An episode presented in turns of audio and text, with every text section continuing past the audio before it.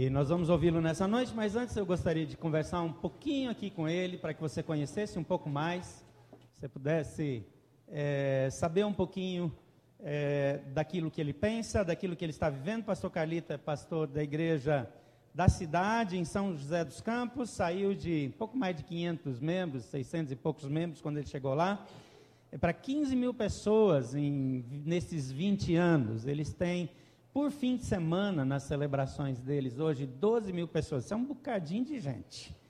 E realmente essa igreja, ela é, tem vivido um avivamento e tem causado um impacto muito grande na cidade. Provavelmente é a organização de maior importância em todo o vale.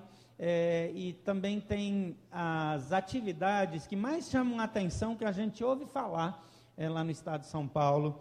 E é uma alegria tão grande recebê-lo aqui e podemos conversar um pouquinho. Eu gostaria, pastor, é, que partilhasse com a gente um pouco de qual o papel da igreja na sua cidade. Boa noite, pastor Gilberto. Boa noite, queridos. Graça e paz. Muito boa noite para vocês. Muito bom estar aqui nessa terceira é, semana de santificação e avivamento. E fico feliz de você estar aqui numa terça-feira à noite com esse tema, procurando justamente este assunto para a sua vida espiritual. Isso, sem dúvida, diz muito. Pastor Gilberto, a igreja é, é algo que a gente realmente entende que é uma entidade, é uma organização viva, divina, do céu na terra. Mas cabe a gente estar atento aos sinais de Deus para viver tudo que Deus quer para nós. Porque a gente que tem uma história, e eu e você já temos aí quase 30 anos que a gente se conhece, desde o tempo lá do Rio Grande do Sul, a gente tem visto muitas igrejas morrendo. Será que Deus tem filho predileto? Será que Deus ama mais uma igreja do que outra? Nós não conseguimos, na nossa teologia, acreditar nisso, na nossa espiritualidade, na nossa leitura bíblica. Então, o que está acontecendo? Que algumas igrejas, no mesmo país que temos, na mesma denominação que temos, algumas igrejas, e não poucas, estão morrendo, e outras estão em plena erupção, aproveitando o momento de plena liberdade, com várias técnicas e estratégias, então encontrando o caminho e estão crescendo e se expandindo. Esta igreja é um caso disso. Então, lá em São José dos Campos, eu acredito que nós estamos entendendo o que Deus quer para a nossa comunidade, para a nossa realidade. Temos feito os ajustes, as mudanças em nós mesmos que precisamos fazer para nos alinharmos a Deus, porque, como aprendemos naquele devocional, experimentando Deus fazendo a sua vontade, nós temos que parar de ficar orando, Senhor, abençoa o meu plano, o meu projeto. Mas, Senhor, qual é o teu plano e o teu projeto para a minha vida, para a nossa cidade, para a nossa realidade? Me ajude a me ajustar nos teus planos, fazer as mudanças, os ajustes, as arestas e nos alinharmos a ti e cumprirmos o teu propósito. Então, acredito que São José é fruto dessa realidade. A gente tem que abrir mão de coisas, de gostos, de preferência, de acomodação, de vontades, para poder cumprir o que Deus quer da gente. De vez em quando eu vejo alguns movimentos que a igreja da cidade faz em prol de hospitais, em prol de organizações importantes para a cidade, a ponto de recuperar algumas de um modo efetivo, com dívidas e tantos problemas é, é, e fazer bem para a cidade. O Brasil está num momento que alguém precisa fazer bem para esse país. Qual é o papel da igreja nesse contexto? Oh, vou te dar um exemplo bem claro do que está acontecendo. Quando você estava em São José, a entidade da, social da igreja que você foi presidente, a ABAP, cuidava dos moradores de rua. E nós entregamos esse aparelho, esse convênio, porque a prefeitura não fez os ajustes que precisava fazer, não tinha uma política, você acompanhou bem isso, não tinha uma política de moradores de rua, ela tinha uma política sanitarista, quer dizer, pega, sai limpando para inglês ver, mas não tinha uma política, como por exemplo temos de Casa do Idoso. São José dos Campos é referência nos municípios brasileiros para a Casa do Idoso. Prefeituras do Brasil inteiro vão lá ver como é que funciona as casas de idosos. E tem uma política assim, por isso a coisa funciona. Já de morador de rua não tem. E aí nós fizemos várias reivindicações, eles não cumpriram, então nós pegamos e entregamos. O que, que aconteceu? Infelizmente piorou. De na época duas casas na cidade, hoje são doze.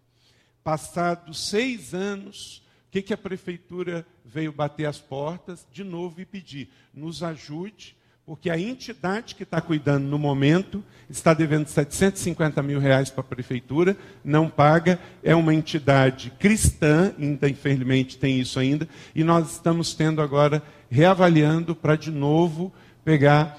Quer dizer, é uma coisa que você vai pegar, você vai ter trabalho, você vai ter dor de cabeça, é difícil lidar com questões desse tipo de problema, porque hoje é um problema também é, psiquiátrico, questão de tráfico e de drogas, mas a igreja é a esperança do mundo. E a igreja, se o poder público vem bater na porta da igreja para fazer algo, então nós acreditamos que a igreja, como a eclesia diz, é chamado para fora.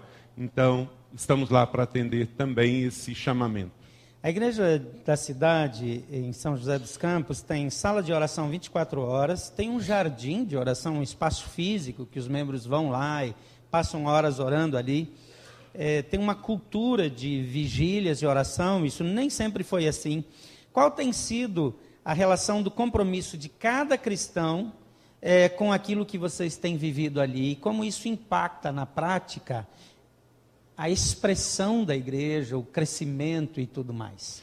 Eu diria que é uma crescente. Estamos numa crescente. Hoje, a, a, igreja vive esse momento de buscar mais o avivamento, buscar mais a santificação. E a igreja oferece também os meios, porque se a gente simplesmente falar para a membresia, busque, mas nós também somos é, pessoas que gostamos de fazer isso juntos, uns com os outros.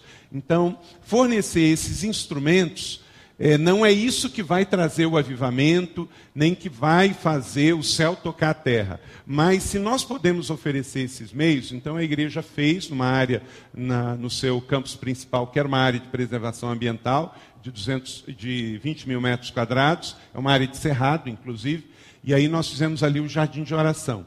Só que aí depois a gente percebeu que quando chovia, e nossa, nosso país é tropical, chove bastante, as pessoas ficavam sem esse lugar para ir. Aí, inspirados na Bethel Church, lá de Redding, na Califórnia, a gente criou uma sala de oração 24 horas. E hoje, é, eu não lembro de ter ido nessa sala de oração que ela estava vazia. Sempre tem, às vezes tem um, tem dois, tem três, uh, mas sempre tem alguém lá é, orando e é bem à vontade. A cultura da vigília, para mim, eu confesso, eu, é um sacrifício, porque, gente, eu durmo eu tenho sono. Eu sou de manhã. Se você me falar para acordar 5 horas da manhã, não tem problema. Todo dia, 4, 6 horas. Mas eu tenho sono cedo. Quando você me vê numa vigília, eu estou apresentando a Deus um sacrifício em honra. Né? Por quê? Porque eu tenho sono. Não é? Mas a igreja não tem que ser igual ao seu pastor. Cada um tem o seu jeito de ser. E a igreja tem uma cultura de vigília é, deveria ser mais, mas é, já é um começo. Toda sexta-feira a gente tem mini vigília e uma vez por mês a vigília de hora completa. E ela tem também 24 horas de adoração, uma vez por mês. E também tem o Portas Abertas, uma vez por mês, que é um tempo de oração, palavra e louvor. Cada um chega 24 horas no Portas Abertas ele chega, ele faz o que ele gostaria de fazer. É bem espontâneo. Se ele quer louvar, ele louva. Se ele quiser trazer uma palavra para quem estiver ali, ele traz. Se ele quer ficar prostrado em oração e adoração, ele faz. O nome já diz, portas abertas. Então, a gente tem a sala de oração 24 horas, o portas abertas, a vigília toda sexta-feira, a vigília geral é, uma vez por mês e o 24 horas de adoração. Nos 24 horas de adoração, todas as bandas da igreja vem bem ali no estilo do iHope, lá nos Estados Unidos, em Kansas, só que lá eles têm todos os dias, 24 horas por dia, 7 dias por semana. A gente não conseguiu ter isso ainda, mas os músicos, os levitas da igreja já estão entendendo que nós somos aqueles que devem tocar para uh, uma plateia de um só, que é o Senhor. Faz toda a diferença.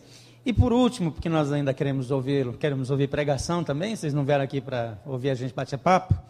É, se pudesse resumir de uma forma pessoal sua vida pessoal, o que é santificação e avivamento? Você introduziu muito bem aqui. A primeira coisa, e a, a, a ordem é essa mesmo, porque aprendemos isso em Josué. Nós temos que, porque se perguntarmos aqui, quem quer o avivamento? Todo mundo quer o avivamento. Só que o avivamento tem um preço, que é a santificação. E você acabou de dizer aqui, e é 100% isso, não tem outro caminho. É acabar com os pecados ocultos, é viver uma vida aberta com Deus, viver uma vida de santidade. Aí o avivamento virá. Então, para mim, a definição, avivamento é consequência de uma vida santa. Obrigado, pastor, por esse compartilhamento. É, eu gostaria de orar e orarmos juntos e depois vamos ouvir aquilo que Deus tem para os nossos corações nessa noite de modo especial. Amém. Pai querido, obrigado pela vida do pastor Carlito, teu filho. Amém, Pai. Obrigado, Pai, pelo avivamento da igreja da cidade, oh, pelo impacto, não só em São José dos Campos, mas em tantas cidades onde igrejas têm sido plantadas por eles, por tantas pessoas que vêm chegando ao Evangelho, pela influência de tantos líderes oh, e Deus. pastores através da rede Inspire e de outras formas de influência dessa igreja que o Senhor tem levantado.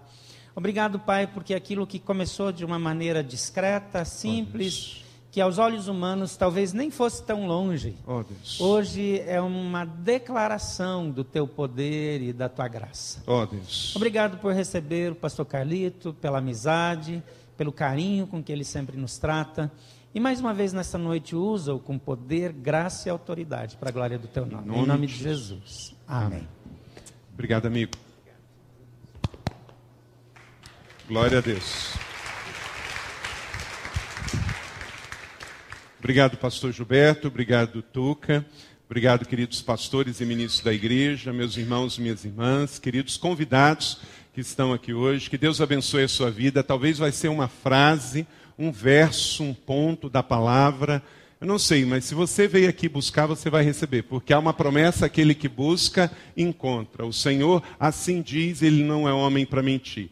Mas se você veio buscar do homem, talvez você não leve nada, porque o homem não tem nada para dar. Mas se você veio buscar de Deus através do homem, aí você vai receber. Se você veio buscar conforme a sua expectativa do seu coração, se você veio buscar do profeta, do homem de Deus, aí você vai receber. A boa medida, sacudida, calcada e transbordante. Parabéns à igreja por uma programação como essa. Essa é a terceira vez. Eu estive aqui na primeira edição e acompanhei do ano passado e estou aqui com muita alegria e eu estou certo que o melhor está por vir. Começou hoje, começou ontem, mas até o final de semana Deus ainda tem muito mais para cada um que está aqui. Faça dessa semana um voto a Deus. Venha todos os dias. Não, não falte. Você veio ontem. Quantos vieram ontem? Glória a Deus. Então, você que veio ontem, já veio hoje, você já deu dois passos nesta semana, nesta campanha. Vá assim até o próximo sábado ou domingo? Até o próximo sábado. Aí você já emenda com o domingão, o domingo vai chegar. Então, faz a campanha da semana inteira e já venha celebrar no domingo também. Mas aproveite nesses dias e faz um voto com Deus, faz um jejum, faça alguma coisa Jejum não muda Deus. Deus é Deus. Ele é imutável em amor. Não há nada que a gente faça que possa mudá-lo. Ele decidiu nos amar e pronto, ele decidiu nos abençoar e pronto, mas muda a gente. Toda vez que eu e você fizermos um voto, um jejum com ele, com certeza alguma coisa vai mudar em nós. Alguma chave vai virar no nosso coração. Você não vai diminuir, você vai crescer, você não vai enfraquecer, você vai se empoderar, você vai prosperar, você vai estar mais perto dele. Então peça a Deus, Senhor, traga um, uma direção para mim. Talvez é algo que você vai ter que se abster. Tirar a televisão essa semana, tirar a internet, deixar só no trabalho. Talvez vai ser algo que você vai deixar de se alimentar, vai de repente tirar uma refeição, vai tirar uma delícia, vai tirar o alimento sólido, vai ficar com líquido, vai fazer um jejum de chá, de água, não sei. Mas uma coisa eu sei: Jesus não tinha pecado e ele decidiu fazer jejum. Então acho que isso já é um motivo suficiente para o mais vigoroso crente que está aqui hoje fazer jejum. E deixa eu te dar uma, um testemunho para você. Muitas vezes eu vejo a gente convocando um propósito na igreja e algumas pessoas, antes de começar, falam: Ah, não vou conseguir. Dieta a gente não consegue, mas jejum a gente recebe fortalecimento do alto para fazer. Não faça de sete dias. Faça de dois dias, depois faça de três, faça de quatro, faça de cinco, faça de seis e celebre no sete. Talvez Deus te peça para dar o passo dos 40 dias. Só que os passos de 40 dias se dá um dia de cada vez. Então vai, um dia, dois, três. Quando você vê, você vai conseguir. Porque se está na palavra para a gente fazer, Deus vai enviar os seus anjos, vai nos fortalecer. E quando você vê, você já está no meio da jornada. Você está já no finalzinho. Tem coisas na vida cristã que a gente só alcança com jejum e oração. Talvez algo para sua família, para sua própria igreja local. Deus quer que você faça um voto com Ele. Deus quer que você faça um propósito com Ele. Então, pense nisso. Se essa palavra serve ao seu coração, considere isso nessa semana. Faça todos os dias. Venha acompanhado de um voto, de um propósito. E até sábado, em nome de Jesus. Vamos juntos então, abra sua Bíblia em Gálatas capítulo 1, verso de 11 a 24. Gálatas capítulo 1, verso 11 a 24. A palavra que Deus me deu para compartilhar com você, se você tem uma Bíblia, abra. Se você tem um papel e uma caneta, para também anotar alguns pontos da palavra de Deus, por favor, pegue uma caneta, um papel. Se você tem um smartphone, um tablet, use também para que você possa anotar vida empoderada pelo Espírito. Você pode dizer isso comigo? Vida empoderada pelo Espírito. Vamos acompanhar a leitura, Gálatas capítulo 1, verso 11 a 24. Diz assim: Paulo chamado por Deus Irmãos, quero que saibam que o evangelho por mim anunciado não é de origem humana. Não recebi de pessoa alguma, nem me foi ensinado. Ao contrário, eu recebi de Jesus Cristo por revelação. Vocês ouviram qual foi o meu procedimento no judaísmo, como perseguia com violência a igreja de Deus, procurando destruí-la. No judaísmo, eu superava a maioria dos judeus da minha idade e era extremamente zeloso das tradições dos meus antepassados. Verso 15: Mas Deus me separou desde o ventre materno e me chamou por sua graça quando lhe agradou revelar o seu filho em mim para que eu anunciasse entre os gentios. Não consultei pessoa alguma, tampouco subi a Jerusalém para ver quem era apóstolo antes de mim, mas de imediato parti para a Arábia e voltei outra vez a Damasco. Depois de três anos, subi a Jerusalém para conhecer Pedro pessoalmente. Estive com ele 15 dias. Não vi nenhum outro dos apóstolos a não ser Tiago, irmão do Senhor. Quanto ao que lhe escrevo, afirmo diante de Deus e não minto. A seguir, fui para as regiões da Síria e da Cilícia. Eu não era pessoalmente conhecido pelas igrejas da Judéia que estavam em Cristo. Apenas ouviam dizer: aquele que antes perseguia, agora está anunciando a fé que outrora procurava destruir. Verso 24 e último: e glorificavam a Deus por minha causa. Amém? Vamos orar mais uma vez. Papai do céu, obrigado por esta noite, obrigado por esta semana. Pai, obrigado porque os céus estão abertos sobre este lugar. O Senhor está aqui, a tua presença é real, podemos experimentar Obrigado pela tua palavra aberta. O Senhor fala conosco pela tua palavra. Usa esse pobre pregador, pecador, mas que é servo do Senhor. Tu sabes que eu sou teu amigo. Tu sabes que eu busquei a tua palavra para receber um recado do Senhor, do céu para os meus irmãos. Ninguém veio aqui por acaso, ninguém veio aqui por religiosidade. A terceira igreja batista de Brasília, aqui com seus pastores, receberam do céu o apontamento para fazer esta programação. Deus, e quem está aqui que receba uma palavra do Senhor através da minha vida, que esta palavra não volte vazia, mas quebre sofismas, quebre fortalezas da mente e do coração, transforme o nosso ser, nos levando a Deus a uma busca de santidade e avivamento na tua presença. Deus, não seja o que eu tenho a dizer, mas o que o teu Espírito tem a dizer através da minha vida, que pegue a mente dos meus irmãos, gere uma mudança de vida e esta igreja, ó Deus, após esta semana, seja maior e melhor para a honra e glória do Senhor. Deus, se há algum fogo estranho aqui em nosso meio, queime em nome de Jesus. Se há algo entre nós que não te agrada, tire e leve para bem longe. E tudo que é teu nós queremos, Senhor.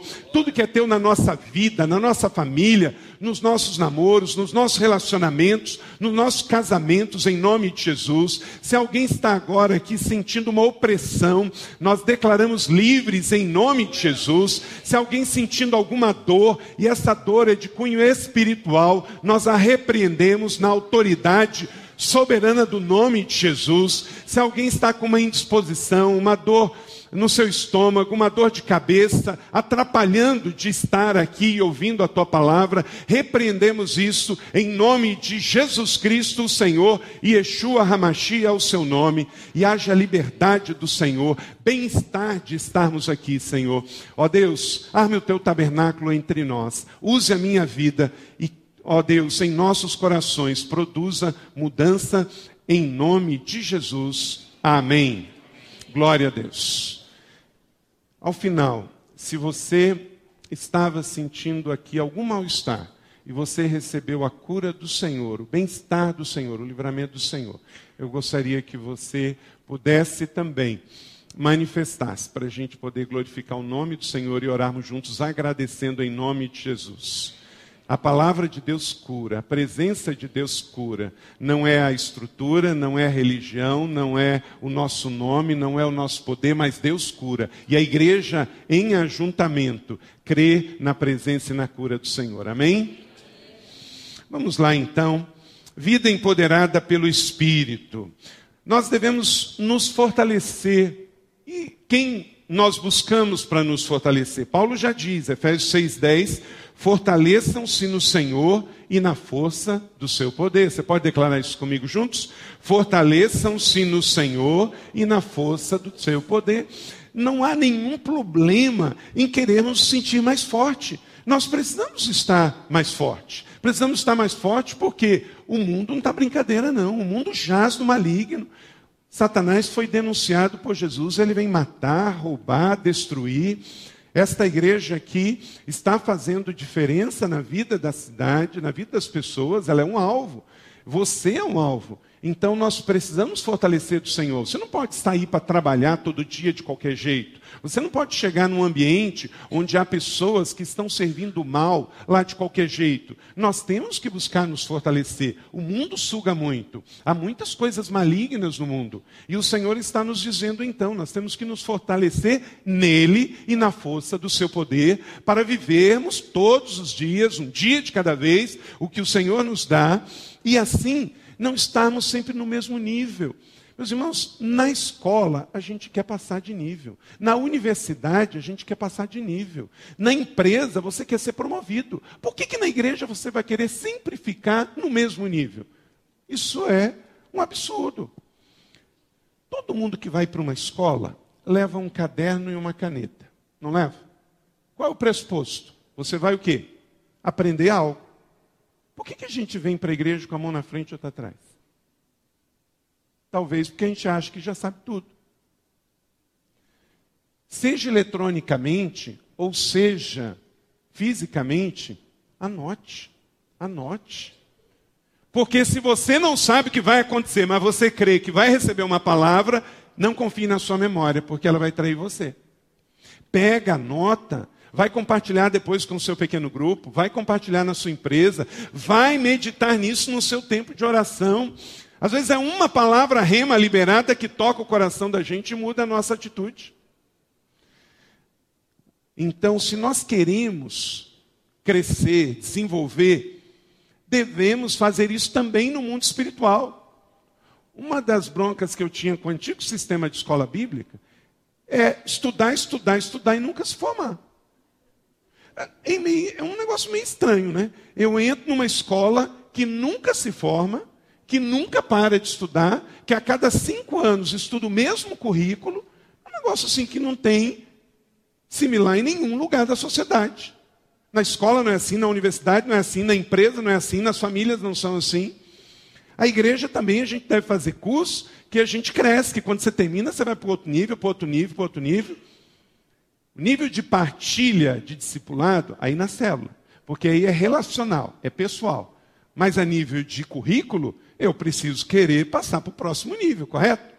Então, que a igreja seja um lugar assim também. Essa semana de santificação e avivamento, que nos leve a um novo nível, um novo nível de crescimento, um novo nível de ser um discípulo melhor, um cidadão melhor, um pai melhor, um marido melhor, um irmão melhor, uma pessoa melhor, alguém que vê mais frutos do seu ministério da sua vida cristã. Queremos avançar, queremos progredir. Alguém já disse: eu vou para qualquer lugar desse esteja para frente. Eu estou com esse. A igreja precisa pensar pelo menos em três dimensões. Deus tem trazido uma palavra ao meu coração esses dias, que a igreja ela precisa pensar em três dimensões em tudo que ela faz. Seja ah, a nível de igreja como um todo, de família, de ministério ou de indivíduo. A igreja ela deve sempre pensar que ela é apostólica. A igreja ela é apostólica. O que é ser apostólico? Apostólico, gente, não é ter um apóstolo na igreja. Isso é, é, é muito pequeno. A igreja apostólica, porque ela tem um evangelho apostólico, porque ela tem cartas apostólicas, porque ela tem uma fé apostólica. O que é ser apostólico? É ser enviado, é ser pioneiro, é abrir caminho, é ser missionário, é plantar novas igrejas, é ir na direção do que ainda não foi construído, do que ainda não foi alcançado. A igreja não deve ser a última a pegar a notícia antiga, mas ela deve ser a primeira a dar boas novas ao novo. Boas notícias só é boa notícia se chegar na hora certa. Vou repetir para você: o evangelho de boas notícias só é boa notícia para uma pessoa se chegar na hora certa. O que adianta você chegar com boa notícia para uma pessoa que morreu? Não adianta nada. A boa notícia só se faz boa notícia se chegar na hora certa. A igreja não pode chegar atrasada, a igreja tem que chegar antecipada, ela tem que ser pioneira. Então, a igreja, a terceira igreja batista de Brasília, pela palavra que ela tem, Cada um, pela fé que tem, nós temos que ter uma fé apostólica. A igreja romana é o quê? Católica? Apostólica. Gente, nós somos apostólicos. Não deixe isso para ninguém, não. Isso é seu por direito. O evangelho está aqui. Você é apostólico. Apostólico é ser pioneiro, apostólico é ser inovador, apostólico é ir na frente, apostólico é dar as boas notícias, é abrir caminhos, é estar na frente, é expandir, é levar o reino, é apresentar boas novas, é chegar primeiro, é abrir mais células, é abrir mais igrejas, é estar diante a ser pioneiro. Então tenha uma mente apostólica, tenha uma mente de pioneirismo. Uma outra dimensão da igreja é ser profética. A igreja precisa ser profética. O que é ser profético? É trazer o céu à terra, o que acabamos de cantar. A igreja, ela não é uma instituição que ela vive terra a terra. Terra a terra são as instituições da terra. A igreja é uma instituição do céu na terra. Ela reflete aqui os valores do céu, a visão do céu, os princípios do céu, senão não faz nenhum sentido estarmos aqui nessa terça-feira à noite. Só faz sentido estarmos aqui se nós pegarmos os princípios do céu, os valores dos céus, as profecias do céu e trazermos para o tempo que estamos aqui na terra, que é breve, que é breve, temporário e passageiro. Ele tem prazo para acabar. E enquanto não acaba, nós queremos a luz do céu na terra, nós queremos a vida do céu na terra. Isso é ser profético. E a terceira dimensão, essa nós estamos mais acostumados, é a pastoral cuidarmos uns dos outros. Cuidarmos com o coração de Jesus, cuidarmos com o coração de Deus. Basicamente, você pode pensar isso em três gestos. A igreja, ela é aquela que aponta o caminho, é aquela que traz o céu para a terra e aquela que cuida pastoralmente das pessoas.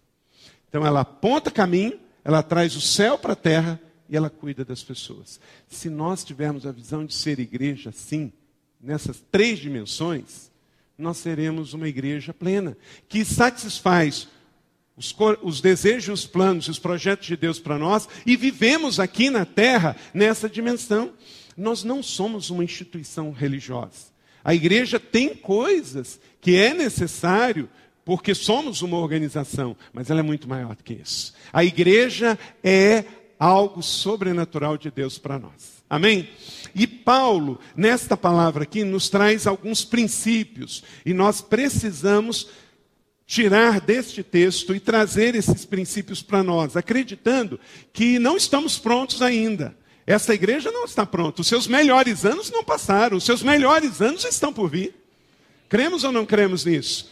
Quero te dar uma base bíblica para isso. Filipenses capítulo 1, verso 6 diz que eu estou convencido que aquele que começou a boa obra em vocês vai completá-la até quando? Até o dia de Cristo. Então, isso não é frase de efeito, não. O melhor está por vir. Tem gente que anda meio amarga, meio azeda por aí, a gente fala isso. Aí vem um pastor falando que esse negócio está por vir, o melhor está por vir. Meu irmão, se o seu pior está por vir, é problema seu. Para mim, o meu melhor está por vir, tanto nesta terra quanto na vindoura. Com Jesus eu vou de bem a melhor, eu não vou de mal a pior. Se você está azedo, amargo, de mal com a vida, acordou, está tomando uma mamadeira de azeite, de vinagre, está amargo o dia inteiro, isto não tem a ver com o plano de Deus para a sua vida, não tem a ver com o céu na terra, tem a ver que você está mal resolvido com alguma contrariedade do seu coração. Não passa para Deus algo que Deus não quer para você ele tem algo mais. Ele começou uma boa obra. Gente, está num lugar que está sendo construído, é muito bacana. Vocês não estão no lugar pronto, a igreja não está pronta. Você não está pronto. O dia que você está pronto, você vai ser requisitado para o céu, meu irmão. Se você ainda está aqui, é porque Deus tem um plano, Deus tem um projeto para fazer neste mundo através da sua vida. E não desista do que Deus já preparou para você. Persevere, fique, permaneça. E você vai ser como a luz da aurora, que vai brilhando, brilhando, brilhando, até ser dia perfeito. É promessa de Deus sobre a sua vida. Então vamos a esses princípios de uma vida empoderada pelo Espírito Santo, para que você entre no novo nível de empoderamento do céu na terra, de espiritualidade, você precisa crescer na visão do sobrenatural. Crescer na visão do sobrenatural. Verso 11, lê comigo de novo esse texto que li aqui inicialmente para você. Vamos juntos. Irmãos, quero que saibam, verso 11 que o evangelho por mim anunciado não é de origem humana. Gente, olha o que está dizendo aí. Não é de origem humana. Gente, não é de origem humana. Se não é de origem humana, é o quê? Sobrenatural. Gente, nós não podemos ter uma fé só racional.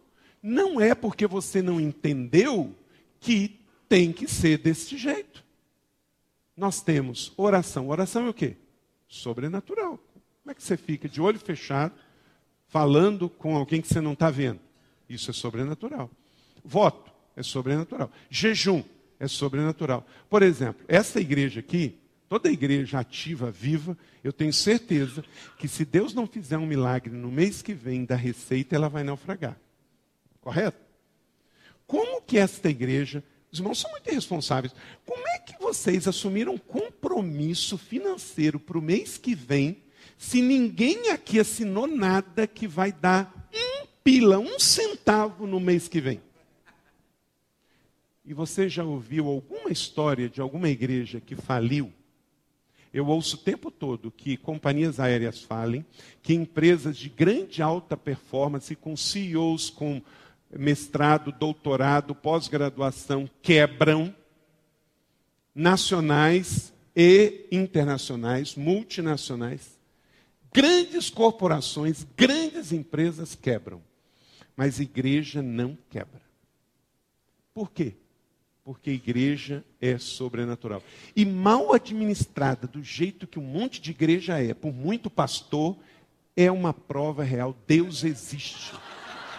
Deus existe. É impressionante, pastor Gilberto. Como tem igreja pessimamente administrada. E ela está lá 70, 80, 90 anos. Gente, a oração é algo sobrenatural, jejum é algo sobrenatural, os dízimos e ofertas, a manutenção da casa do Senhor é algo sobrenatural. Nós temos algo sobrenatural, as curas. Gente, conversão nos dias de hoje é um milagre. Pessoas que ainda não têm Jesus, vencer todo o preconceito, tudo que se fala de pastor, tudo que se fala de igreja, e vir a uma igreja é um milagre e não para de acontecer esse milagre. O que falam, o que ateus de plantão, pseudos intelectuais, criticam sobre a igreja, sobre o evangelho, e mesmo assim não para de ter igreja cheia todo domingo aqui em Brasília até os confins desse país. Por quê? Porque, como Paulo falou, há um sobrenatural, há algo muito maior. E esta igreja não pode só ficar no que é material. O material é meio, mas o nosso negócio é sobrenatural. Nós cremos em sinais, nós cremos em maravilhas, nós cremos em dons, nós cremos em milagres, nós cremos em cura. Cremos ou não cremos? Então isso tem que ser estimulado, isso tem que ser fomentado a cada dia, a cada dia mais. A gente não ora só na última possibilidade, a gente ora como primeira. Antes de procurar um médico, você vai pedir que o céu venha, inclusive para dar orientação para que médico que você vai buscar para aquele tratamento de saúde, para que Deus traga o médico que ele escolheu, que vai também operar, dando sabedoria a ele para que ele possa fazer aquela aquele atendimento. Então, nós queremos uma vida empoderada pelo Espírito. Precisamos crer nesse princípio que o que Paulo disse aqui no verso 11: Irmãos, quero que saibam que o evangelho por mim anunciado não é de origem humana. Esta igreja não tem um livro do pastor Gilberto, ela não tem um livro da denominação batista, ela tem o livro dos livros, que é o poder de Deus através do evangelho. E este evangelho, ele é sobrenatural. Em 1 João 2:20, João diz assim: Mas vocês têm uma unção que procede do santo. Vamos declarar isso junto? Mas vocês têm uma unção que procede do santo. Queridos, você que está no último banco aí, na última cadeira, e eu que estou aqui, não há distinção é para todo aquele que crê, todo aquele que recebe essa palavra. Há uma unção liberada para todos. Esta unção começou lá em Jerusalém, lá em Pentecostes. Veio o Espírito Santo, veio sobre a vida de todos e colocou uma chama na cabeça de cada um aqui. Esta chama, ela está ativa, ela está viva, porque Deus não tirou o Espírito Santo da terra. A igreja continua com essa chama. Vou pedir para você fazer um negócio aí para ilustrar isso. Bota a mão na sua cabeça aqui, ó. Ó, meu irmão, tem uma chama aí, ó, na sua cabeça. E no mundo espiritual ela é visível. Nós não precisamos vê-la fisicamente, mas o Senhor Deus, quando enviou aqui o seu Espírito e batizou a sua igreja, e todo aquele que crê e recebe, e também não se contenta só com o batismo de João, mas quer também o batismo do Espírito, recebe esta chama. Essa chama bota as trevas para correr da sua vida. Eu creio nisso. No mundo espírita, essa chama guia, essa chama orienta, essa chama ilumina. Quem tem visão aberta pode perceber aqueles que estão com a luz de Deus, estão caminhando com Deus e aqueles que estão a serviço do inferno. O diabo ele não tem nenhuma condição, biblicamente falando, na nossa teologia, cremos assim, ele não se materializa por ele mesmo. Ele é um espírito e ele precisa de pessoas que estão a serviço dele. Então, tem pessoas que ainda, ou por ignorância, ou por decisão pessoal, estão a serviço do mundo e são cavalos de Satanás. Estão por aí, estão andando em São José, em Brasília, pelo Brasil a todo. Ou você está vendo essa tragédia toda que está no Brasil e o Espírito Santo está por detrás disso. De pedofilia, de corrupção, de miséria, de opressão, de mentira. Quem é o pai da mentira? Então, há o mal encarnado. Ou você. E, e é impressionante, tem crente que entra nessa, que tem campo neutro. Gente, não tem. Ou você está com Deus, ou você está com o diabo. Você está com a luz, você está com as trevas. Ou você tem uma chama brilhando na sua cabeça, ou você tem aí um espírito maligno, seja pneumático ou dos maiores, que está aí na sua vida. Mas há uma realidade do mundo espiritual. Então, nós cremos num evangelho sobrenatural. E cremos e optamos que esse sobrenatural nosso é de Deus, é do bem, é da luz. Cremos na unção que Deus liberou, que não está só sobre pastores, que não está sobre profetas, que não está sobre alguns ou sobre os mais antigos da igreja, mas sobre cada um. Há uma unção santos para cada um de nós. Todo aquele que crê, todo aquele que é batizado, todo aquele que decidiu buscar o Espírito Santo, todo aquele que crê que tudo que Deus tem para nós está disponível nosso, é direito nosso, é nossa herança, é para cada um de nós. Agora, irmãos, à medida em que toda a igreja tem essa percepção, muda tudo. Muda o ambiente do culto, muda o ambiente das células, muda o ambiente do dia a dia ministerial da igreja. Segundo princípio, para que você entre num novo nível de empoderamento da sua vida espiritual, além de crer na visão do sobrenatural, você tem que buscar experiências pessoais com Jesus. Porque crer que existe uma realidade espiritual e que o evangelho espiritual é o primeiro passo, mas ainda é passivo. Eu preciso buscar. Olha só o que Paulo disse, verso 12. Não recebi de pessoa alguma, nem foi me ensinado, pelo contrário, eu recebi de Jesus Cristo por revelação. Note bem, existem coisas que nós nunca vamos aprender na sala de aula. E eu não estou aqui dizendo para você, e Paulo também, Paulo era um homem que pelo menos falava cinco línguas. Ele falava hebraico, ele falava árabe, ele falava latim, ele falava grego e ele falava aramaico. Então era mu muito culto, um homem muito conhecedor da, das línguas. Estudou aos pés de Gamaliel. Por ser um soldado romano, um cidadão romano, frequentou o ginásio romano também. E ele não está dizendo que isso não é importante. Ele só está dizendo que a experiência espiritual, ela não substitui o conhecimento acadêmico. As duas coisas são importantes. Então, se você conseguiu fazer o seu bacharel, glória a Deus. Seu mestrado, a sua pós-graduação, o seu doutorado, o seu pós-doutorado. Continue. Só não perca de vista que a vida não é só matéria, que a vida não é só os números, não é só o conhecimento acadêmico. Paulo diz: Eu busquei, eu tive experiência de revelação do próprio Senhor Jesus Cristo para mim. Então, tem coisas que não aprendemos na sala de aula com os livros, mas que recebemos diretamente daquele encontro devocional que queremos ter todos os dias com o Senhor. Que Ele faz questão de estar conosco todos os dias e se revelar a nós. Como o pastor Gilberto falou, para que ele me constranja, para que eu possa deixar de fazer o que estou fazendo errado pela carne humana. Amém, igreja? Terceiro, lutar contra a nossa herança de religiosidade. É uma outra coisa muito importante para buscarmos este empoderamento do céu para a nossa vida na terra. Eu tenho que crer no sobrenatural, eu preciso buscar experiências com Jesus, mas eu também tenho que me livrar de algumas heranças que estão em nós. Nós não podemos achar, gente, que só o islamismo tem religiosidade que só o judaísmo tem religiosidade. No meio cristão evangélico também tem muita coisa de religiosidade. Nós somos religiosos. Por exemplo, a gente entra uma pessoa no meio evangélico, normal, a pessoa entra com o cabelo todo pintado de amarelo, de rosa, todo mundo olha. É interessante. Por quê? As pessoas pintam de preto, as pessoas pintam de é, louro, de ruivo, e eu não vou nem perguntar aqui quem pinta cabelo. Ótimo.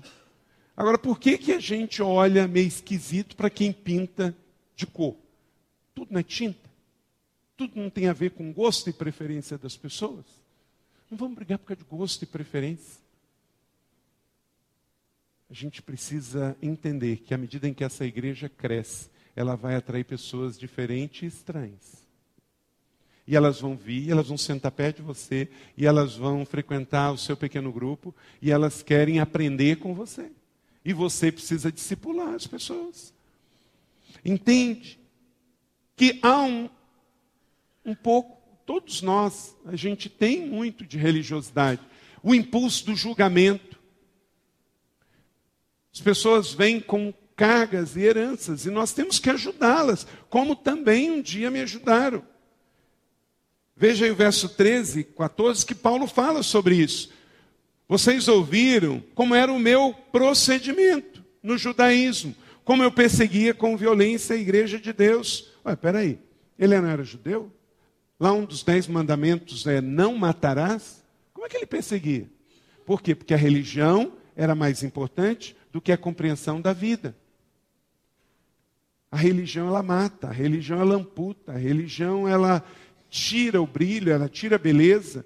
Quantas vezes nós, batistas, brigamos por causa de estilo de música, brigamos por causa de instrumentos musicais. Eu já passei em igreja batista quase duas horas numa assembleia por causa de bateria, por causa de estilos de coisas. Graças a Deus isso passou, mas não esqueçam, a religiosidade vem e se manifesta de outras formas. Ela se contextualiza. O demônio é o mesmo. A opressão é a mesma. Ela muda porque ela quer continuar se atualizando. Ela dá upgrade dentro de cada fase da história. Então, verifica se você não está sendo religioso, se você não está julgando. E com isso está impedindo a igreja de ter visitas e manifestações do Espírito Santo. Quem diz que Deus tem que me pedir para que ele manifeste algo diferente? O Espírito é pneuma, o Espírito é vento, ele é livre, ele sopra onde quer, ele manifesta-se como ele quer. Nós não temos que dar liberação para o Espírito agir, a gente só tem que dizer: seja bem-vindo aqui. Seja bem-vindo em nosso meio. Então, lute contra toda e qualquer herança de religiosidade. O que a carne produz gera orgulho, gera prepotência. Paulo diz: Eu me orgulhei. Ele chega a dizer: De todos os judeus da minha idade, eu superava todos. Ele estudou aos pés de um mestre que poucos estudaram. Ele era membro do Sinédrio. Para ser membro do Sinédrio, ele tinha que saber de cor, por exemplo, os cinco primeiros livros da Bíblia, o Pentateuco. Ele sabia de cor. Ele tinha uma memória brilhante. Ele era brilhante como judeu, ele era brilhante como romano. Era um homem inteligente. E mesmo assim ele disse: Eu peguei tudo isso, porque eu era extremamente zeloso das tradições dos meus antepassados. Será que não está na hora de você depositar toda a sua herança e seu orgulho aos pés do Senhor e dizer: Senhor, eu quero começar de novo. Sabe, um grande desafio de crente antigo não é só aprender, não, é desaprender. Tem coisas que a gente tem que desaprender. Porque no processo de formação, mesmo que bem intencionado foi alguém que nos ensinou, nos ensinou com a sua carga, o seu filtro de tradição. E a gente herdou isso. Talvez você seja um bom cristão sinceramente errado. E você precisa reavaliar, olhar para dentro de si. E cada vez mais, gente, esta igreja aqui, pelo caminho que ela está andando, ela não vai acusar você, nem vai dizer para você o que você tem que mudar. É você que tem o Espírito Santo dentro de você e vai buscar, e você tem que fazer as suas mudanças. Você tem que fazer os seus ajustes para você crescer e passar para um outro nível. Porque senão, sabe o que acontecer? Vários irmãos vão fazer esta avaliação, fazer esses ajustes, vão entrar no outro nível e vão voar, vão andar, vão correr, e você vai ficar para trás. Você vai ficar com a vidinha religiosa, frequentando a igreja uma vez por semana, vindo no culto gospel uma vez por semana. Não, a igreja é mais do que isso. A igreja não é um lugar para frequentar. A igreja é uma família para pertencer. E esta família, a gente aprende, a gente cresce, a gente desaprende algumas coisas para crescer e ir para um outro nível reaprender questões de finanças, reaprender questões de ministério, reaprender questões de releitura da palavra de Deus. Durante tantos anos, nós ficamos aprendendo só que a Bíblia fala de um batismo. A sua Bíblia, o seu Evangelho, fala de dois: o batismo do arrependimento, que é em água, e o batismo da sua experiência com o Espírito Santo. Que você precisa buscar e ter a sua visita com Ele. Paulo ficou três anos ensinando aos Efésios, e mesmo assim, alguns deles nunca tinham tido uma experiência com o Espírito Santo. Sua dor do passado não pode se tornar sua identidade do presente. Tem pessoas que, porque foram abusadas em outras igrejas, vieram para esta igreja e têm medo de serem abusadas espiritualmente também, então não querem nem se envolver. Você tem que estar aqui bem resolvido para tudo que Deus quer fazer na sua vida daqui para frente. Então não chegue com o pé atrás, não chegue com reserva, seja verdadeiro e sincero e diga todos os dias: Senhor, tudo que o Senhor quer para mim, eu quero mesmo que tenha que haver mudanças dentro de mim, tenha que haver ajustes dentro de mim, mesmo que no meu processo de formação espiritual eu tenha que passar por ajuste. Deus vai ouvir, Deus vai tocar, Deus vai mexer, Deus vai quebrar algumas fortalezas da sua mente, Deus vai quebrar alguns sofismas do seu coração. Porque se você buscar com sinceridade, com sinceridade, você vai ser transformado. Quarto princípio, valorizar o seu chamado pessoal. Ô igreja, ó, todos nós somos chamados, esse é um valor muito grande para nós. Claro, tem cinco dons de governo que Paulo fala aos Efésios. Claro, nós temos o dom de governo de profeta, de apóstolo, de evangelista, de mestre, de pastor, mas Antes de falar em dons de governo, nós temos que falar de vida cristã. Você tem um chamado para seguir Jesus, você tem um chamado para o discipulado, você tem um chamado para a igreja. Isso precede a questão do dom de governo. Porque entendendo os dons que temos da comunidade, do serviço, depois Deus pode nos revelar um dom de governo. Verso 15, olha o que Paulo diz. Leia comigo. Mas Deus me separou desde o ventre materno e me chamou por sua graça. Você tem um chamado. Você pode não ter o um chamado missionário para ir cruzar o Atlântico e ir lá para a África, mas você tem o um chamado de Deus para ser discípulo em Brasília. E isso faz toda a diferença. Valorize o seu chamado. Você foi chamado do alto para fazer diferença na terra. Você foi chamado para seguir Jesus, chamado para ser discípulo. Você não foi chamado para ser crente. Você não foi chamado para ser membro da igreja. Isso você está, isso é convencional. Isso faz parte de um processo. Mas é algo muito maior. Eu fui chamado. E dentro dessa perspectiva de ser chamado numa igreja assim, numa igreja que é apostólica, que é profética e que cuida das pessoas. Essa é a terceira igreja batista de Brasília. Uma igreja que quer ir adiante, que quer abrir caminhos, que quer cumprir o ID de Jesus. Essa semana eu li uma frase que pegou meu coração. Um indiano pregando, ele disse o seguinte: abre aspas.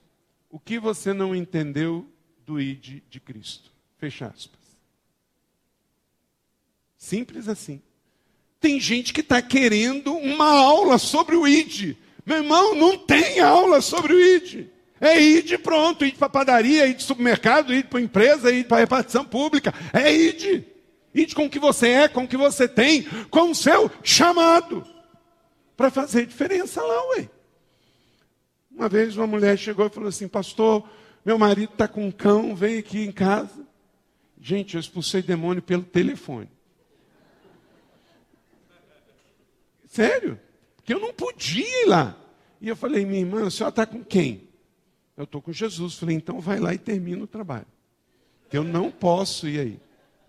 A gente não tem especialista em, em expulsar demônio. Você está com Jesus, você está cheio do Espírito Santo, vai lá e faz o trabalho. Se dá para estar ao luxo de você estar perto do pastor Gilberto e chamar, ok, mas eu tenho certeza que a maioria não vai estar perto dele. Então você não vai ter esse benefício. É com você mesmo. É com você. Se ele está com um cão, você está com o espírito, então pronto, deu certo. Pode ir que está tudo certo. Ok? Então valorize o seu chamado. Você tem um chamado. Vamos tirar esse negócio de que chamado é de uma casta, de um grupo de pessoas. Não é isso. Durante muito tempo, gente, os pastores foram colocados na igreja, ele chegava assim: então, irmãos, eu estou aqui para ajudar é, no ministério. Gente, o ministério é de todos nós. Todos temos um ministério. Você está para ajudar o irmão, como o irmão está para ajudar você. Nós estamos aqui para ajudar uns aos outros, mas não estamos aqui para que dependamos. Ah, eu preciso de uma visita, eu preciso de um aconselhamento, eu preciso. A igreja é mais sobre dar do que receber. A igreja é sobre uma causa. A igreja é sobre um movimento, a igreja é sobre os outros, a igreja é sobre pessoas. E neste processo, eu também vou ser cuidado, eu também vou ser amado, eu também vou ser orado, mas as coisas não giram em torno de mim. Valorize o seu chamado. Quinto princípio. Para você ser empoderado pelo Espírito para viver sua vida cristã, você precisa manter o foco na missão do reino. Verso de número 16 e 17 quando lhe agradou revelar o seu filho a mim, para que eu anunciasse entre os gentios, não consultei pessoa alguma, não saiu conversando, ouvindo. Tem cristãos evangélicos que ouvem muitas vozes, parece espírita.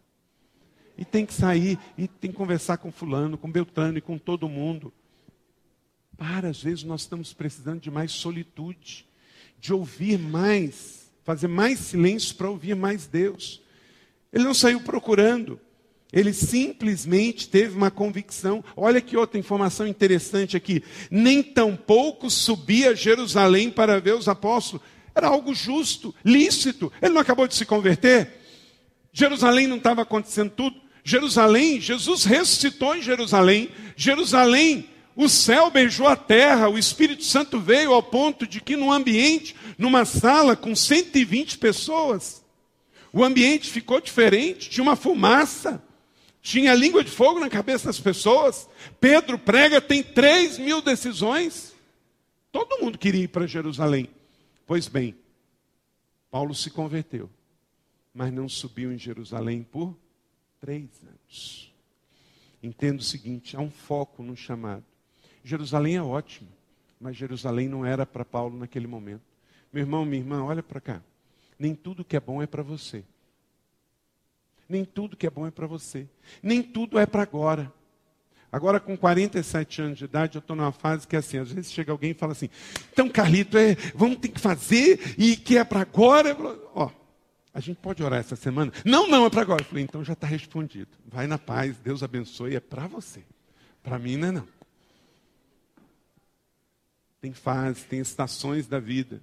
Essa fase de ser afoito e pegar e fazer, já passou. Agora Deus já tem me dito que é de um outro jeito, é de uma outra maneira, Marcos, Sandra. É calma.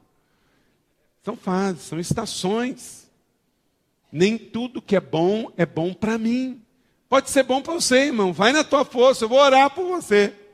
Mas entenda o que Deus quer de você. Você nunca vai ser forte naquilo que Deus não quer que você seja forte. Mas Deus tem um plano, um projeto, uma direção para a sua vida. Abra o seu radar, se alinha a Ele, e aí você vai ser forte naquilo que Deus quer que você seja forte. Não é que era errado ir a Jerusalém, só que não era para ele ir, porque ele tinha que ir para a Arábia. Deus tinha algo para ele, havia um foco na missão do reino.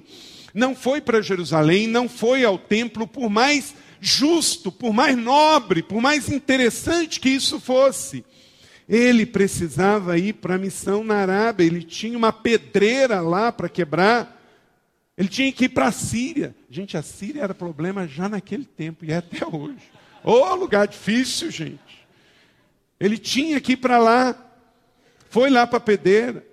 Apegue-se ao ministério, ao chamado, à visão, à missão que Deus te deu. Grande parte das suas dores acontecem, sabe quando? Quando os seus sentimentos, desejos e vontades são contrariados. E não necessariamente quando algo que você tinha que fazer e não fez. Muito, tem muito crente mal resolvido, não é porque Deus é ruim e não é porque você é incompetente. É simplesmente porque você está ferido, porque algo que você queria fazer não aconteceu do seu jeito. Deus não é comprometido com a nossa vontade ele se comprometeu em satisfazer nossas necessidades. não tem um justo que vai passar necessidade, porque o Senhor prometeu.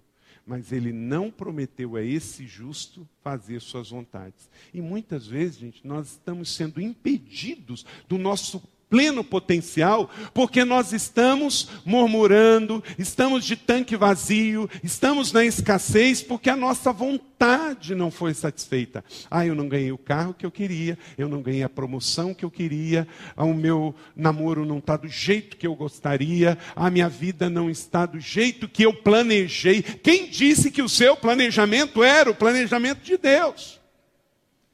Então, muitas vezes nós estamos de tanque vazio e com isso o tempo está passando, as oportunidades estão passando e a gente está no nosso mundinho reclamando do que está faltando, enquanto Deus está cheio de coisas para nós, do que Ele planejou para nós. Jeremias 29, 11 diz que Deus planejou plano de paz e não de mal para nos dar um futuro e uma esperança. Mas isso tem a ver com Ele, não tem a ver com a gente, tem a ver com o projeto dele, não com as nossas expectativas.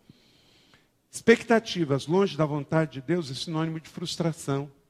E para você não viver a vida frustrado, entregue, renda-se, pare de lutar, pare de fazer prevalecer a sua vontade. Entregue tudo a Ele. A bandeira da rendição é a bandeira mais poderosa para a vida de um cristão. Mantenha o foco na missão do reino. Sexto princípio: respeitar e aproveitar o seu momento.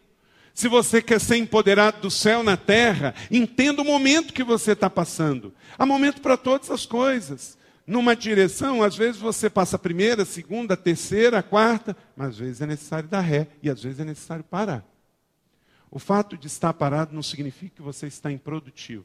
Se você está em direção certa, o parar também faz parte do avançar.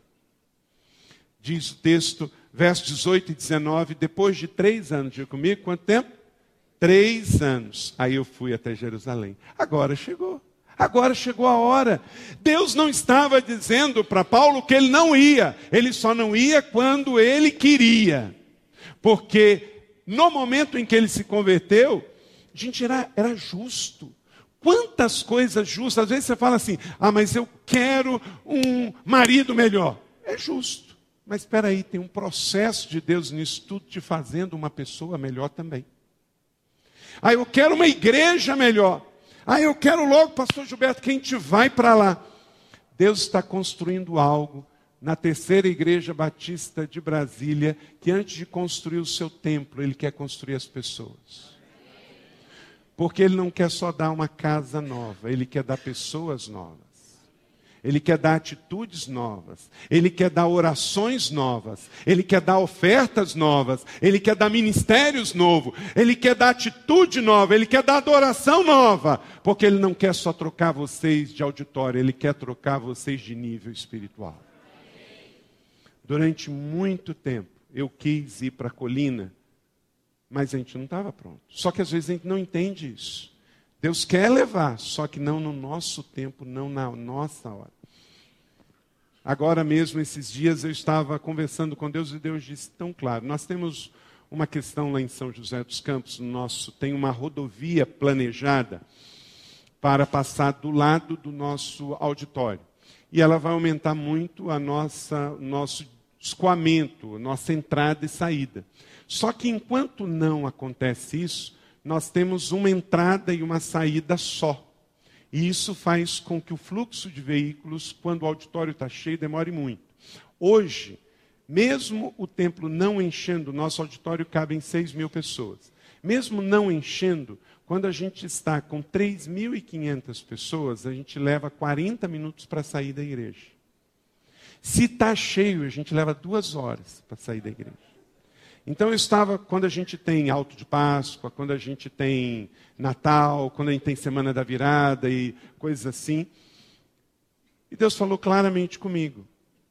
Eu não vou encher, porque a minha, né, todo mundo quer, eu quero, como pastor, quero ver a casa cheia todo dia. Eu falei assim, eu não posso deixar a casa cheia todo dia.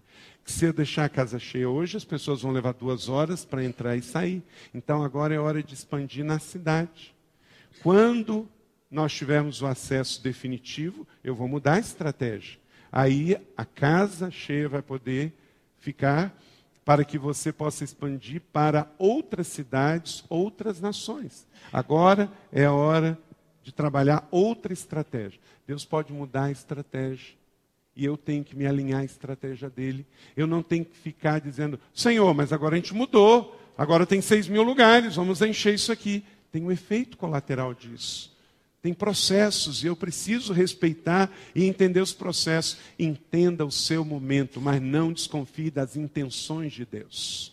Deus te ama, Deus está trabalhando, Deus tem algo na sua vida e Ele quer trabalhar algo dentro de você para mudar o seu nível. Então, não pense que a culpa é do governo, não pense que é porque Deus está contra você. Claro que Deus está interessado em mudar as coisas para fazer algo maior com esta igreja, mas o processo passa em mudar somente seu coração, sua espiritualidade, sua fé, porque quando vocês forem para um lugar maior, vocês entram no nível de batalha espiritual maior diante do mundo espiritual e diante da sociedade. E a igreja tem que estar preparada para esse outro momento.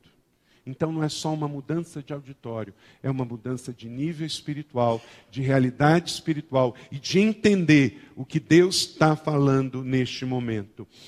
Tem hora que tem que ficar na Arábia, tem hora que tem que ir para Jerusalém, mas tudo debaixo do tempo de Deus, porque o lugar mais seguro da terra é debaixo da cobertura do Senhor.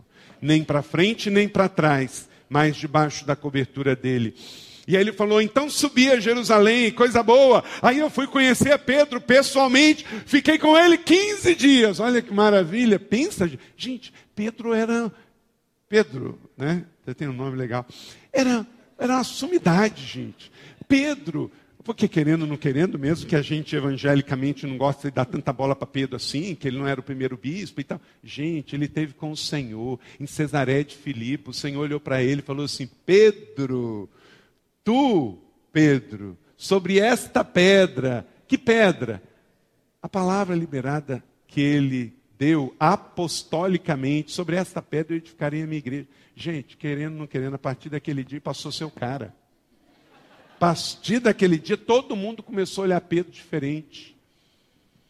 Porque Jesus disse para ele sobre a sua vida, sobre o seu testemunho, eu vou edificar minha igreja. Passou dois mil anos e esta igreja não para de crescer. E ele foi uma das bases desta igreja. Por isso que Paulo disse, ó, 15 dias com o cara, ó, cheguei lá, fiquei. Não pude ver outros, a não ser Tiago, irmão do Senhor. Inclusive, grifa aí, quando alguém falar para você que Maria não teve outros filhos, é só você ler esse texto aí de Gálatas capítulo 1, verso de número 20, é, 18 e 19, que mostra que Maria sim teve outros filhos. Por quê? Porque ele diz: Não vi outro senão Tiago, irmão do. Por que, que ele não falou isso de Pedro? Porque Pedro não era irmão do Senhor, mas Tiago era irmão do Senhor. Então, goste você ou não, se você tem um problema com isso, você tem um problema com a Bíblia. E eu, entre ter um problema com você e com a Bíblia, eu fico com ter um problema com você. Tá bom? Sétimo, ser verdadeiro em todas as etapas do processo. As pessoas podem não entender muito bem, podem não gostar muito de você, mas elas não podem desconfiar das suas intenções e da sua vida, do seu caráter. Diz o verso de número 20, o que ele faz questão de dizer: quanto aos que lhe escrevo, afirmo diante de vocês e não. Por que, que Paulo teve que, ao escrever, dizer que não mentia? Porque tinha apóstolo mentindo. Porque tinha escritor de carta mentindo. Porque tinha gente em nome do Senhor mentindo. Infelizmente. Qual foi a grande tristeza de Paulo lá em Éfeso, no porto de Mileto? Olha, minha maior tristeza é que eu estou me despedindo de vocês e eu sei que depois que eu sair daqui vai vir gente e vai distorcer tudo que eu falei com vocês. Três anos. Eu passei três anos ensinando, discipulando, cuidando de vocês. E eu sei que quando eu pegar esse barco aqui e eu for embora, vai chegar gente aqui e vai distorcer tudo que eu falei Faz parte, mas que não seja você, que você não seja um mentiroso dessa igreja, que você não seja um mentiroso do evangelho, que você não seja o fake. Nós estamos vendo um tempo do, da internet onde tem tantos fakes, mas que você seja de verdade, que você seja verdadeiro. Que você. As pessoas podem não gostar de você por causa da roupa que você usa, da cor do seu cabelo, do seu estilo, pode não gostar de você por causa do estilo de bolsa que você usa, da peruca que você usa, porque você tem cabelo, porque você não tem cabelo, porque você fala alto, porque você fala baixo, porque você fala. São estilos, são gostos e preferências. Ainda bem que a Bíblia não manda a gente gostar de ninguém, Edson. Não tem um mandamento sobre isso, Tuca.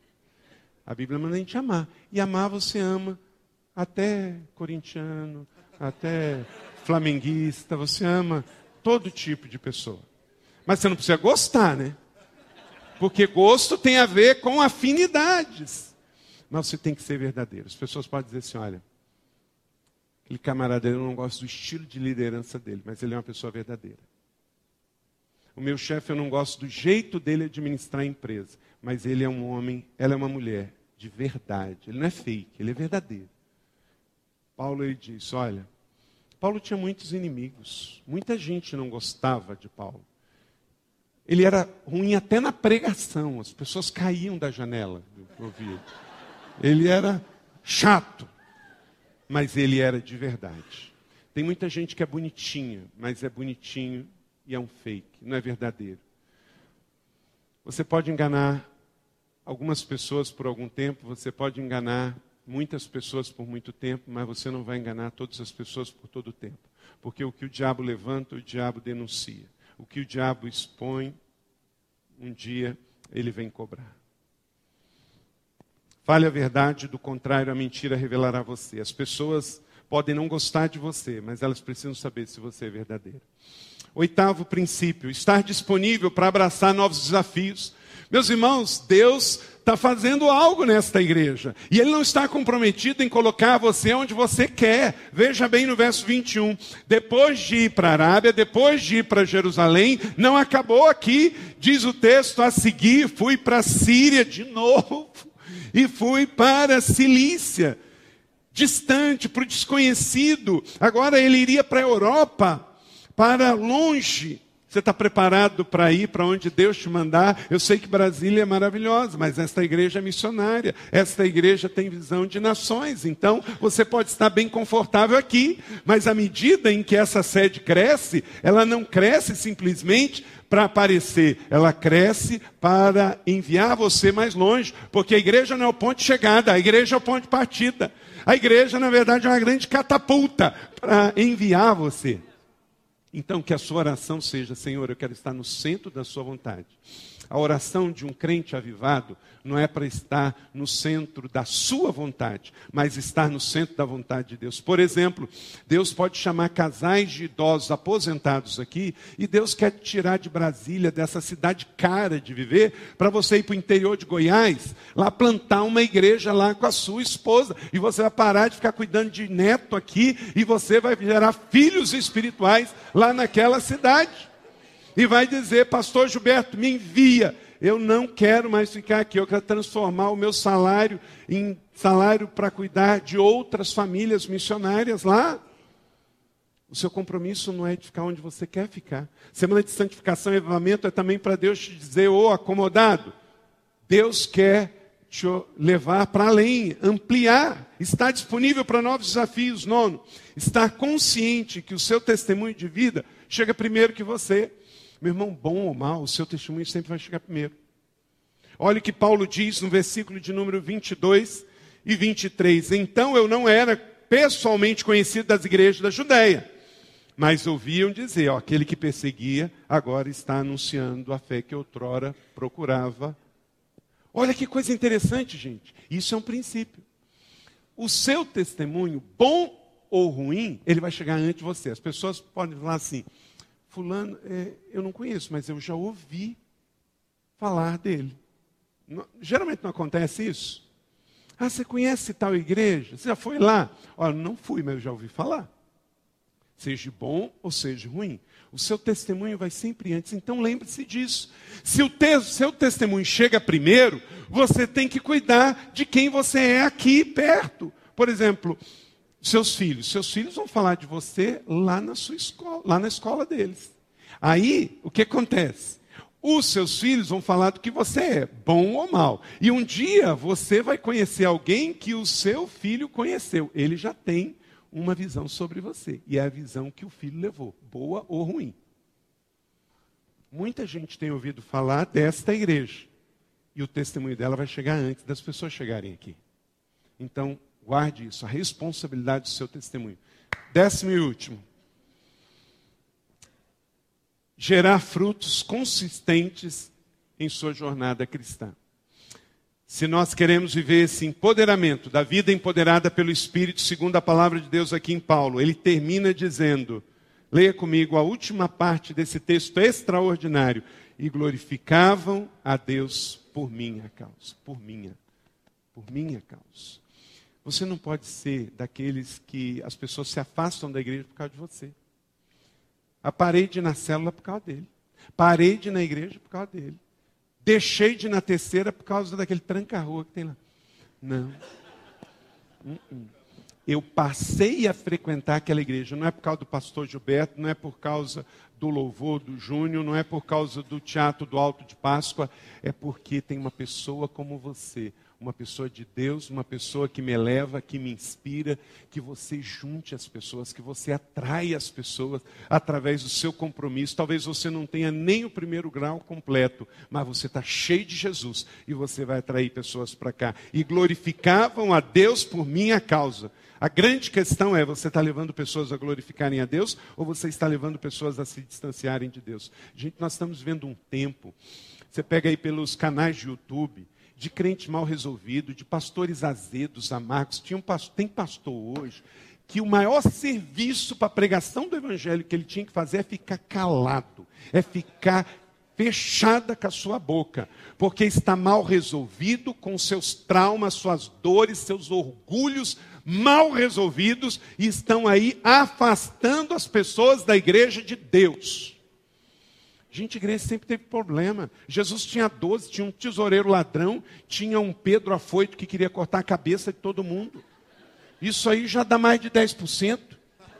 Não é? Imagina, então, uma igreja dessa de 3 mil pessoas, se botar no mesmo, na mesma porcentagem de Jesus, tem 300 camaradas difíceis aqui.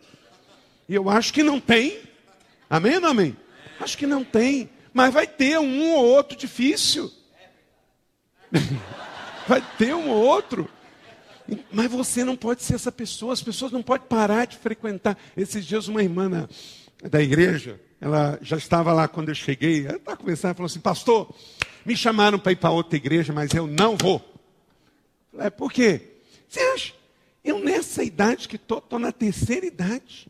Aí agora eu mudo de igreja, aí eu morro, vai ter um velório. O que, que aquele outro pastor vai falar de mim? Eu quero que o Senhor vai lá, o Senhor sabe da minha vida, o Senhor sabe da minha história, o Senhor sabe o que, que vai dizer lá sobre a minha vida, né? Eu falei assim, faz sentido, a senhora está sabendo do negócio. Querido, faz um compromisso com Deus, eu só saio desta igreja enviado.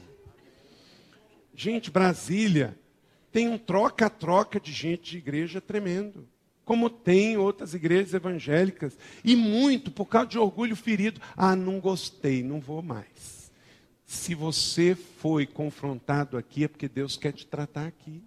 Então resolva o seu problema, lava a sua roupa aí. Se você recebeu, como diz lá no Rio Grande do Sul, tem um jeito feio de falar isso, não vou falar aqui. A tu que o Gilberto sabe, né? Mas se você recebeu uma chamada do pastor, é porque nesta casa tem paternidade espiritual.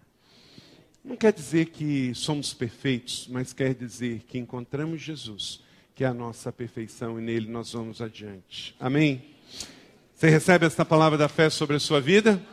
Então, que ela sobre a sua vida possa gerar muitos frutos e que você continue trazendo outros a Jesus, seja empoderado na terra e ajuda a cumprir o ministério que o Senhor deu. Como diz, está em 2 Timóteo 4, 5, a banda pode subir, diz, cumpra plenamente o seu ministério.